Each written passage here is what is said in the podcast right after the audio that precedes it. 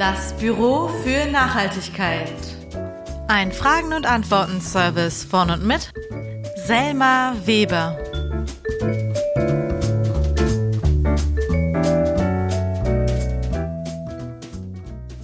Heute schon mit Folge Nummer 16, in der es um...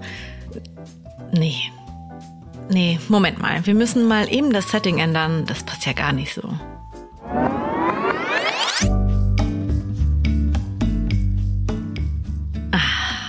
Besser. Also, nochmal von vorne. Heute schon mit Folge Nummer 16, in der es um Sex und Nachhaltigkeit geht. Was?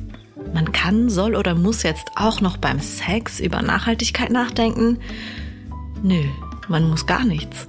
Aber wenn man sich mal mit dem Thema auseinandersetzen will, dann gibt's in dieser Episode auf jeden Fall ein paar Hinweise auf die Ohren. Diese außergewöhnlich interessante Frage kommt von Claire aus Luxemburg.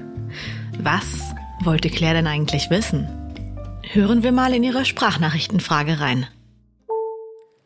Hallo liebe Selma, ich bin Claire und äh, ich mache politische Arbeit im Bereich Gleichstellung und Feminismus und äh, setze mich in meiner Arbeit sehr viel mit dem Thema äh, Gender, aber auch mit dem Thema äh, Sex und Sexualität auseinander. Und ähm, ich glaube, wie wir alle wissen, sprechen wir nicht allzu gerne und allzu viel über Sex in der Öffentlichkeit.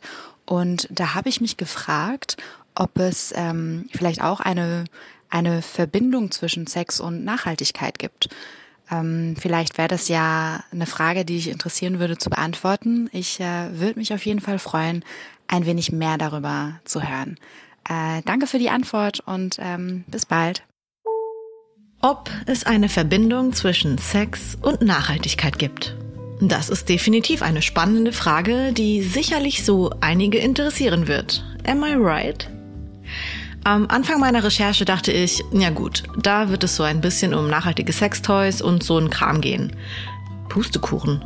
Ich habe nämlich bemerkt, dass dieses allgemeine Sex, Erotik und Nachhaltigkeitsthema eigentlich ein ziemlich großes Thema ist, das man grob in zwei Blöcke einteilen kann.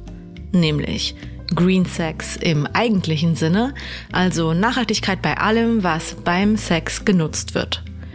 Aber man kann auch weitergehen und die Themen Green and Mindful Dating, Eco-Sex und Sex Ecology oder auch die Frage nach der Erotik und der Ökologie näher betrachten. Und deshalb dachte ich mir, dieses Potenzial muss ausgeschöpft werden. Vor allem in Anbetracht der Tatsache, dass meine sehr gute Freundin Kelly einen eigenen luxemburgischen Sex-Podcast hat, nämlich Maybe Sex. Verlinkt natürlich in den Show Notes und auf Instagram und Facebook.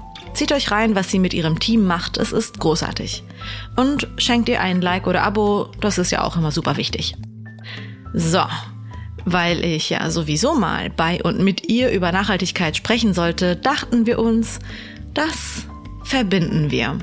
Also herzlich willkommen bei der ersten thematischen Podcast Joint Venture. Bei mir wird es heute um Green Sex, CO2 und nachhaltige Materialien und Ressourcen gehen. Bei Kelly wird es in der Episode, die in zwei Tagen, also Freitag, 8. April 2022 herauskommen wird, um den weiteren Begriff der Nachhaltigkeit und Mindfulness bei in Sex und Erotik gehen. Aber jetzt mal genug organisatorisches in der Intro und wieder zurück zu diesem Podcast und dem eigentlichen Thema. Also, Worum wird es in dieser Episode gehen? Das verrate ich genau jetzt. Aufschlag. Ein Blick ins Inhaltsverzeichnis. Im ersten Teil geht es um alles, was beim Sex genutzt werden kann. Also um Sextoys, Gleitgels, Kondome und Co. Und logischerweise um ökologische Varianten davon. Im zweiten Teil geht es um die Pornoindustrie und konkreter um den CO2-Ausstoß vom Pornostreaming. In der Infobox stelle ich euch noch eine kuriose, sagen wir mal, Gruppe vor. Dazu später aber mehr. Also Leute, macht's euch mental gemütlich. Es geht los. Teil 1. Green Sex. Mal ganz allgemein vorweg. Wahrscheinlich denken sich einige jetzt, okay, das mit der Nachhaltigkeit, das kann man wirklich zu weit treiben. Ja, dazu kann ich nur sagen, nö, eigentlich gar nicht, weil wer sich in seinem Alltag schon sehr viel mit Nachhaltigkeit, Klima- und Umweltschutz auseinandersetzt, der oder die hört ja nicht auf, darüber nachzudenken, wenn es um Sex geht. Das ist ja wie mit dem Feiern gehen, wo auch durch Studien belegt wurde, dass Menschen, die sich für Nachhaltigkeit allgemein interessieren, das auch in hedonistischen und eskapistischen Momenten nicht völlig über Bord werfen. Über dieses Thema, also Nachhaltigkeit und Clubszene, habe ich, für alle, die es interessiert, ausführlicher in Episode 10 gesprochen. Deshalb, Nachhaltigkeit ist ja eher eine Lebenseinstellung und weil Sex zum Leben gehört, gehört auch grüner Sex zum Leben. Was kann man denn jetzt alles so beachten, wenn es um Green Sex geht? Punkt Nummer eins und First Things First. Ökologische und fair produzierte Kondome. Kondome sind aus vielen Gründen eine ziemlich gute Idee, weil sie nämlich nicht nur vor ungewollten Schwangerschaften, sondern auch noch vor sexuell übertragbaren Krankheiten schützen. Die meisten Kondome bestehen aus Naturkautschuk Latex. Dieses Naturkautschuk-Latex wird aus der Latexmilch des Kautschukbaums gewonnen. In diesem Sinne ist ein Kondom also eigentlich ein recht natürliches Produkt. Das Problem bei der Kondomherstellung besteht auch eher darin, dass die meisten Kautschukplantagen in Asien, Südamerika oder Afrika liegen. Da geht es also viel mehr um den Aspekt der Arbeitsbedingungen auf den Plantagen und um die Umweltauswirkungen dort vor Ort. Klar kann man an Kondomen auch kritisieren, dass sie so viel Müll machen, weil sie halt alle einzeln verpackt sind. Aber ich denke, in diesem Fall spielt das eine zweitrangige Rolle, weil der Schutz vor Krankheiten halt einfach wirklich wichtiger ist als der Verpackungsmüll. Und wer weiß, vielleicht gibt's ja irgendwann Kondomverpackungen aus Maisstärke oder so, die sich kompostieren lassen. Bei Kondomen liegt der Fokus also eher auf den Produktionsbedingungen und der Nachhaltigkeit im Herstellungsprozess. Da gibt es mittlerweile ein paar Hersteller, die zum Beispiel Mitglied im Fair Rubber Verein sind. Das ist ein Verein, der sich für den fairen Handel von Produkten aus Naturkautschuk einsetzt. Da wird dann also eine Fairtrade-Prämie an die PrimärerzeugerInnen ausgezahlt, damit diese ErzeugerInnen, also von dem Kautschuk, ihre Produktionskosten trotz Schwankungen bei den ohnehin zu niedrigen Weltmarktpreisen decken können und damit sie darüber hinaus auch Geld zur Verfügung haben, um ihre Arbeits- und Lebensbedingungen zu verbessern. Dann gibt es aber auch Kondommarken, die darauf achten, dass neben dem fairen Handel auch die Kautschuk-Baumplantagen nachhaltig, also zum Beispiel ohne Pestizide, bewirtschaftet werden. Es gibt Marken, die für jedes verkaufte Kondom einen Baum pflanzen und dafür mit Aufforstungsprojekten kooperieren. Und es gibt Marken, die klimaneutral sind, was bedeutet, dass sie in der Produktion CO2 einsparen und den Rest, den sie nicht einsparen können, kompensieren. Last but not least sind auch einige der Kondommarken vegan.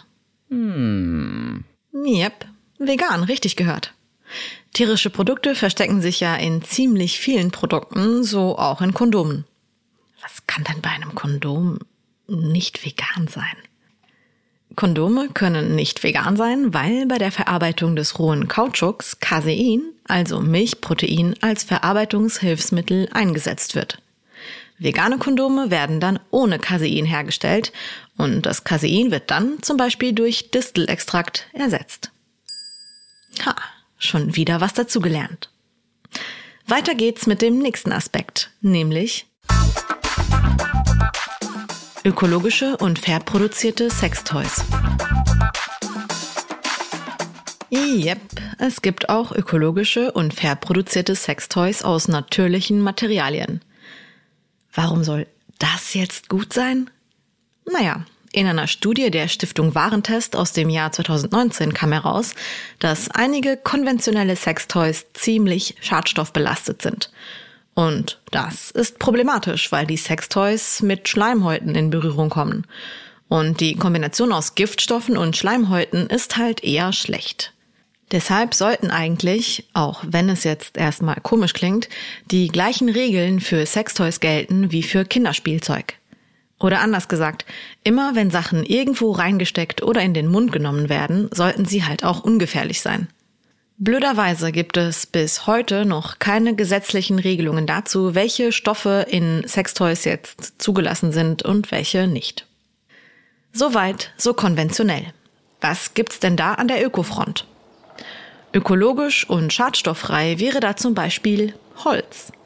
Da gibt es unter anderem ein deutsches Familienunternehmen, das Dildos und Co. aus zertifiziert nachhaltigem Fichtenholz herstellt. Deren Produkte sollen laut eigenen Angaben komplett schadstofffrei und logischerweise frei von Weichmachern sein. Neben Holztoys gibt es auch welche aus Glas, Stein, Edelstahl, Keramik oder Kristall. Alles langlebig und nachhaltig und recycelbar. Wenn es euch interessiert, es gibt wirklich gar nicht so wenig Auswahl und die verschiedensten Anbieter und Anbieterinnen. Also dann, nächster Aspekt.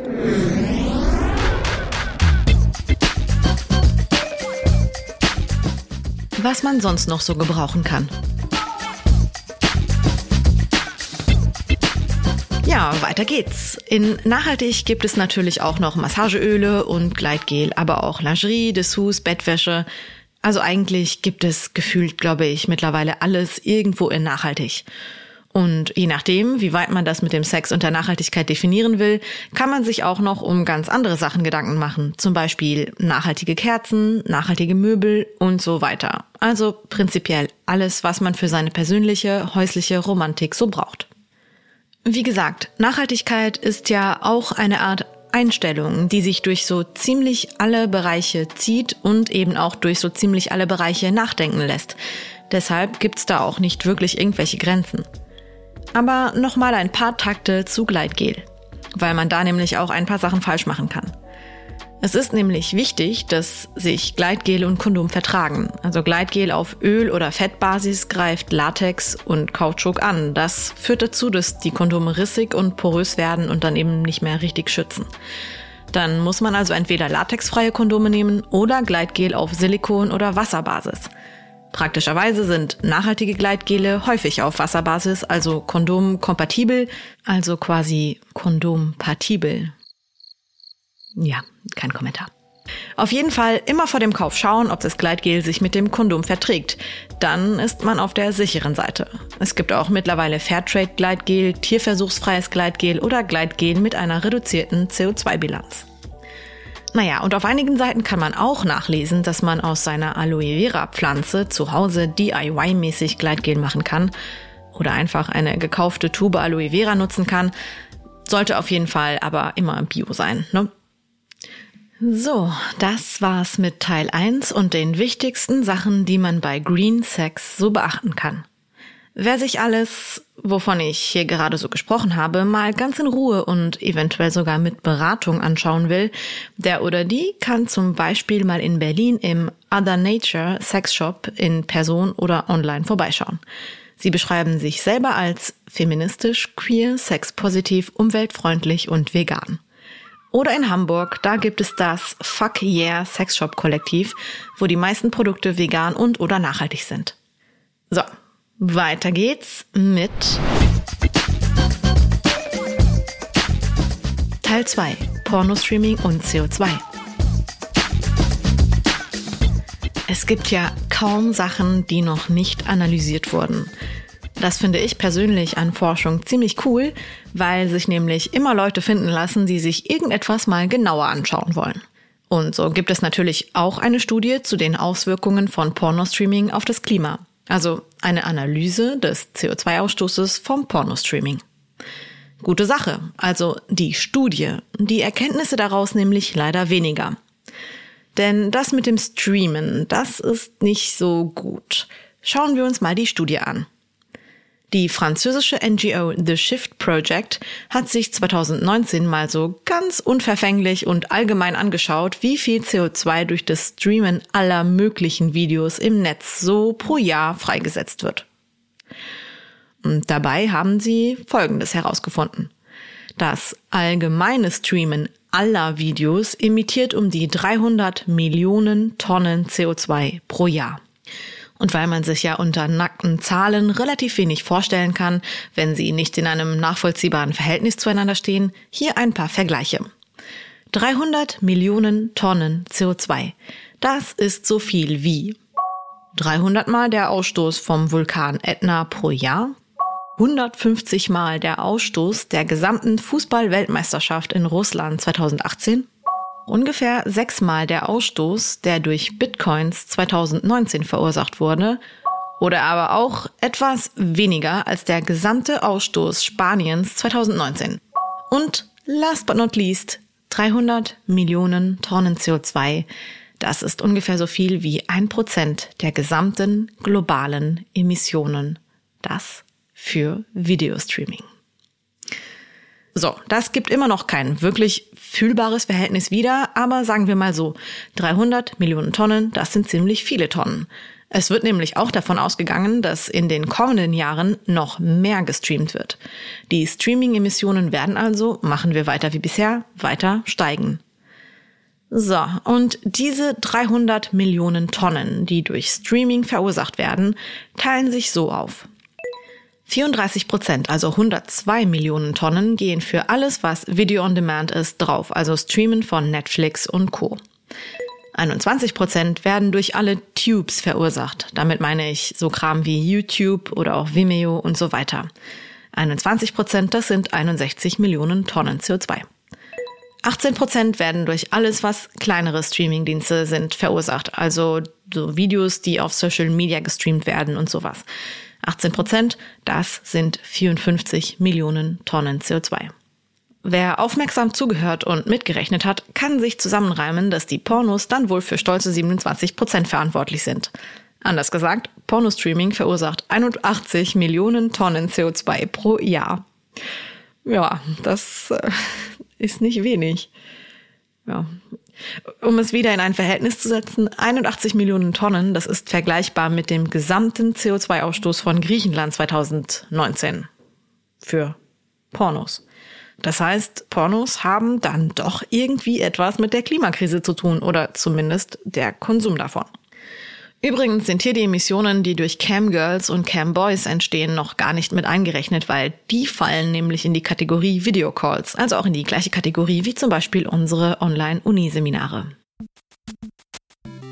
So, was kann man denn nun als Einzelperson so ganz konkret gegen diese hohen Emissionen beim allgemeinen Videostreaming tun?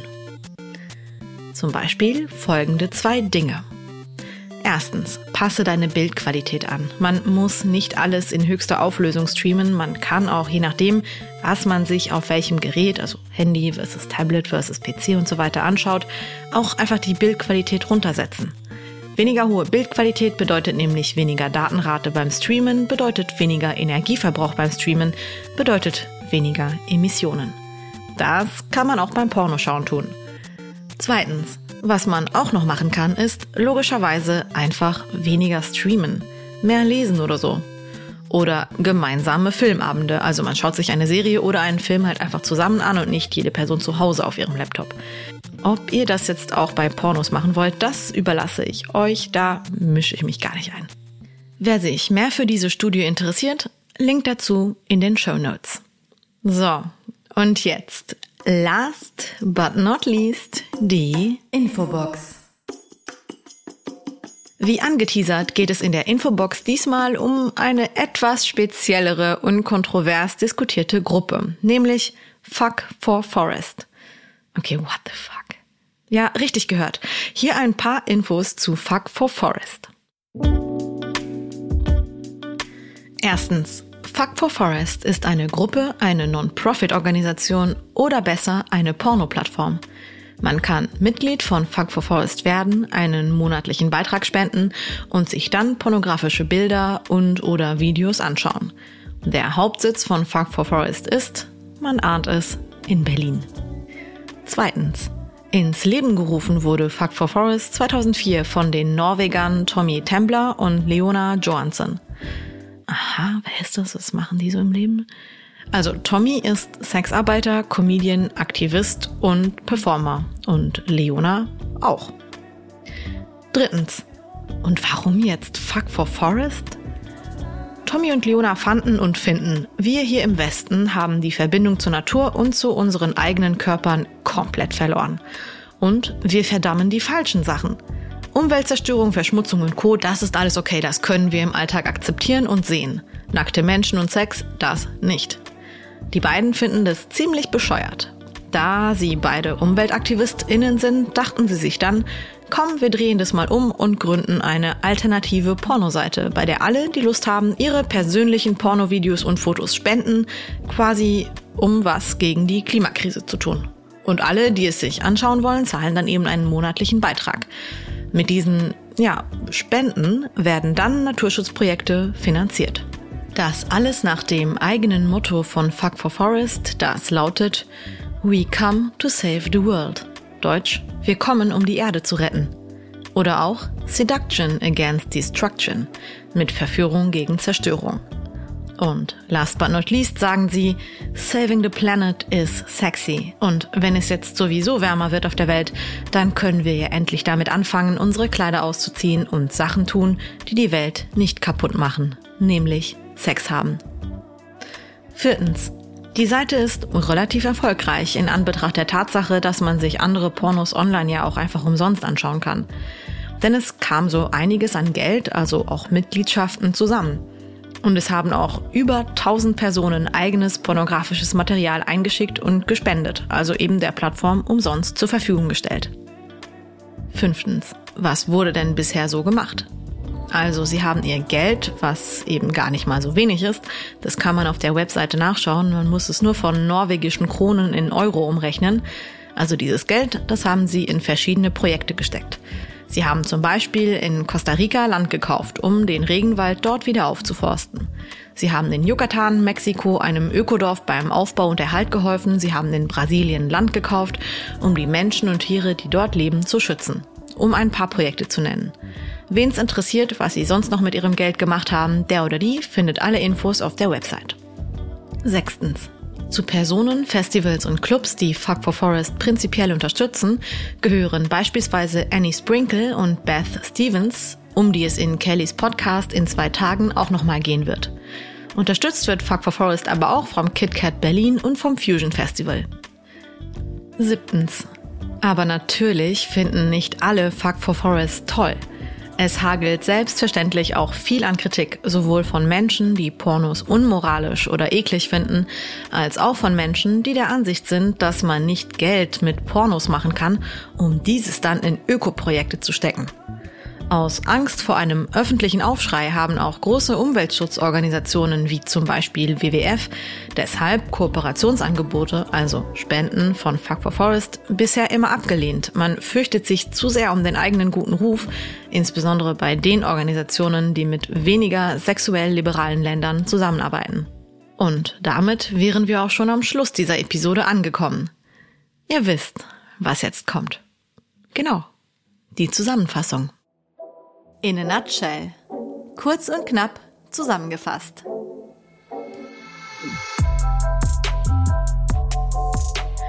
Im ersten Teil ging es um alles, was Menschen so beim Sex gebrauchen können, beziehungsweise um die fairen, veganen oder nachhaltigen Varianten davon. Ich habe darauf hingewiesen, dass es Kondome unter anderem in vegan und oder Fairtrade gibt, dass es auch Sextoys aus nachhaltigen und recycelbaren Materialien gibt, wie zum Beispiel Holz, Edelstahl oder Glas. Und dass man sich ansonsten auch noch Bio-Gleitgel besorgen oder selber machen kann. Und dass es für alles andere, was man sonst noch für seine Date Nights so braucht, auch nachhaltige oder zumindest nachhaltigere Produkte gibt. Im zweiten Teil ging es um die CO2-Bilanz vom Pornostreamen. Da habe ich darauf hingewiesen, dass erstens ziemlich viele Pornos gestreamt werden und dass das zweitens zu ziemlich vielen Emissionen führt. Genauer zu um die 81 Millionen Tonnen CO2 pro Jahr, was den gesamten Emissionen Griechenlands entspricht. Dann habe ich in meiner Infobox aber auch noch von Fuck for Forest erzählt. Ob ihr das, was die machen, jetzt gut oder schlecht findet, das überlasse ich euch.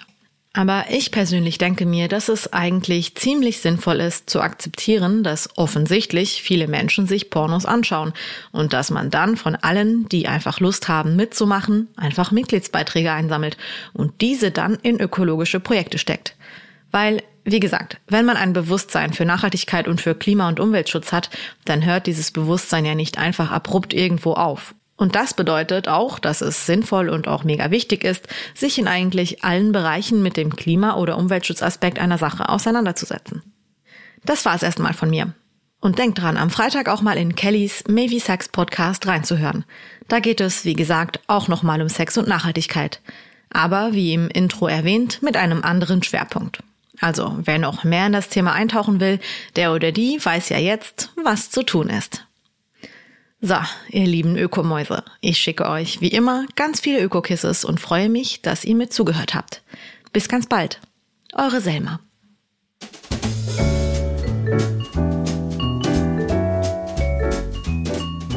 Das Büro für Nachhaltigkeit. Ein Fragen- und Antworten-Service von und mit Selma Weber.